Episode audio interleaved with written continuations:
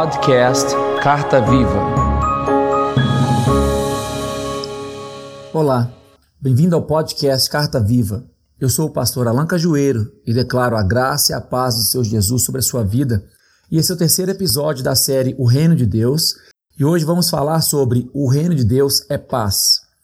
Nessa série, estamos meditando no texto de Romanos 14, 17, que diz: Pois o reino de Deus não é comida nem bebida, mas justiça, paz e alegria no Espírito Santo. No episódio anterior, falamos sobre a justiça do reino e como ela se torna o primeiro contato com o reino de Deus através da nossa responsabilidade de agirmos em nossa vida conforme aquilo que o Senhor Jesus diz que é justo. A segunda virtude que Paulo descreve no reino é a paz. No momento em que aprendo a viver a justiça do reino e abro a mão da minha, eu aprendo a depender de Deus e isso enche o nosso coração de paz. Quando Jesus foi acusado pelos religiosos de sua época de ser um demônio, Jesus diz que um reino dividido não pode subsistir. A paz no reino de Deus, ela é fruto da unidade e isso é algo muito marcante. É a reprodução da unidade entre Pai, Filho e Espírito Santo em seus filhos. E vemos que essa unidade na Trindade vem de uma diversidade. É um só Deus, indivisível em três pessoas. Cada um tem o seu papel e, junto com isso, a compreensão e o apoio do papel do outro. É a paz que existe dentro do próprio Deus que Ele quer que vivamos em seu reino. Uma das pessoas do próprio Deus não sente ciúme ou inveja ou vê a diferença de seus papéis como algo que os separa. Pelo contrário, a diversidade os une em um só Deus. Para nós, seres humanos limitados, a paz do reino não se limita a ser uma ausência de lutas. É, manifestar essa paz em meio às lutas é a nossa dificuldade de adaptação à diversidade não é algo que depende da minha personalidade e também não é algo automático ou natural ou que venha da nossa própria vontade.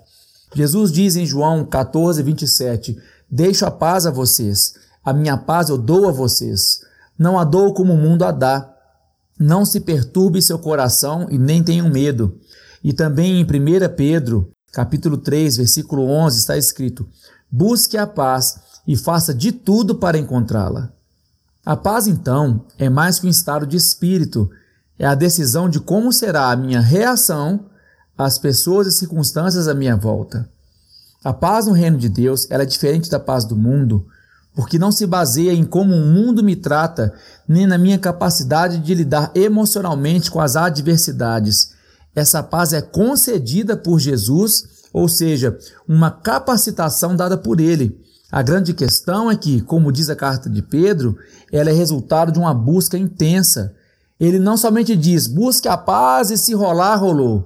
Ele quer que a gente valorize e priorize viver em paz, fazendo de tudo para encontrar essa paz. A paz é uma resposta baseada não no nível das afrontas que eu recebo, mas a demonstração e dependência de como eu confio nas promessas de Deus para me desviar do mal e fazer o que é bom. É uma paz que não vem da minha capacidade de ser razoável, mas do controle do Rei Jesus sobre os meus sentimentos e as minhas atitudes. No texto de João, ele nos diz que ele nos dá a sua paz, mas na sequência ele nos dá uma responsabilidade. Ele diz: Não se perturbe o seu coração. É como se ele te dissesse assim: Eu estou te dando a paz para enfrentar tudo. Agora pega essa paz e use verdadeiramente. Então ele nos está, nos está dando uma oportunidade de ter paz através de algo que ele nos dá, mas que nós temos que colocar em prática. Na introdução, nós falamos que Paulo cita essas três características do reino como aquelas necessárias para viver no meio da diversidade. A paz é então o ponto de partida para que eu não me sinta ameaçado por quem pensa diferente de mim ou enciumado com aqueles que têm capacidades e chamados diferentes do meu. É também um exercício de confiança na promessa quando circunstâncias ao meu redor não são favoráveis. A justiça e a alegria no reino são manifestações externas, mas a paz é um trabalho interior que me prepara para as demais etapas. Se eu não encontro a paz de Deus no reino, como que eu vou lutar pela justiça que vem do reino? Eu vou lutar pela minha justiça. Se eu não tenho a paz do reino, como é que eu vou viver a alegria do Espírito Santo? eu vou viver sempre amargurado, sempre em pé de guerra, sempre me sentindo ameaçado pelas pessoas e situações à minha volta. Eu queria falar um pouco sobre a palavra paz e a origem dela, que é a palavra shalom. No hebraico, a língua original de Jesus, a palavra shalom significa paz. Seja representando a paz entre pessoas, ou entre nações, ou mesmo a paz interior. A raiz da palavra paz pode também ser entendida como saúde plena, como estar íntegro, ser uma pessoa completa, ou seja, corpo, alma e espírito em harmonia. Para o povo judeu, ela é usada como uma saudação. Ela foi usada diversas vezes em diversas partes do Antigo Testamento e em todas as cartas de Paulo em suas introduções. Jesus, quando ressuscitou e apareceu aos seus discípulos, também usa essa palavra. Em João 20, 21, a primeira coisa que ele profere é: Paz seja convosco. E ao enviar seus discípulos, também os ensina esse costume de saudar com a paz, como está escrito em Lucas capítulo 10, versículos 5 a 6. Quando entrarem numa casa, digam primeiro: paz a esta casa. Se houver ali um homem de paz, a paz de vocês repousará sobre ele, senão ela voltará para vocês. Vejam que aqui é mais que um cumprimento de um costume judaico, mas a liberação de uma bênção. Se a gente tem até então a ideia que paz é algo interior, a paz de Deus, conforme esse texto, nos diz que essa paz irá repousar, ou seja, é algo que não surge de dentro, ou surge da harmonia ou do entendimento entre as partes, mas uma pacificação que vem do alto, que vem de Deus e repousa sobre seus filhos. E olhando mais a fundo, o, o texto nos mostra que a paz daquela casa vem através de um homem de paz. Uma pessoa faz a diferença num ambiente. A paz de Deus, então, ela não paira no ar. Ela vem de Deus para seus filhos e nós nos tornamos agentes de paz. Da mesma forma que nesse texto de João, lemos que Jesus nos deixa sua paz, ele também nos dá a missão de sermos pacificadores, conforme vemos nas bem-aventuranças lá em Mateus no capítulo 5. Lá, inclusive, diz que ao sermos pacificadores, seremos chamados de filhos de Deus. A paz é algo da natureza de Deus, que transforma a natureza dos seguidores de Jesus aos nascidos de novo, e ao nos tornarmos homens e mulheres de paz, fazemos refletir em nós a condição de filhos de Deus, e isso é algo muito grande. Outra coisa interessante nesse texto de Lucas é que se não receberem a nossa paz, ela volta para a gente. Ou seja, nós temos que ser portadores da paz, mesmo que outras pessoas não a queiram.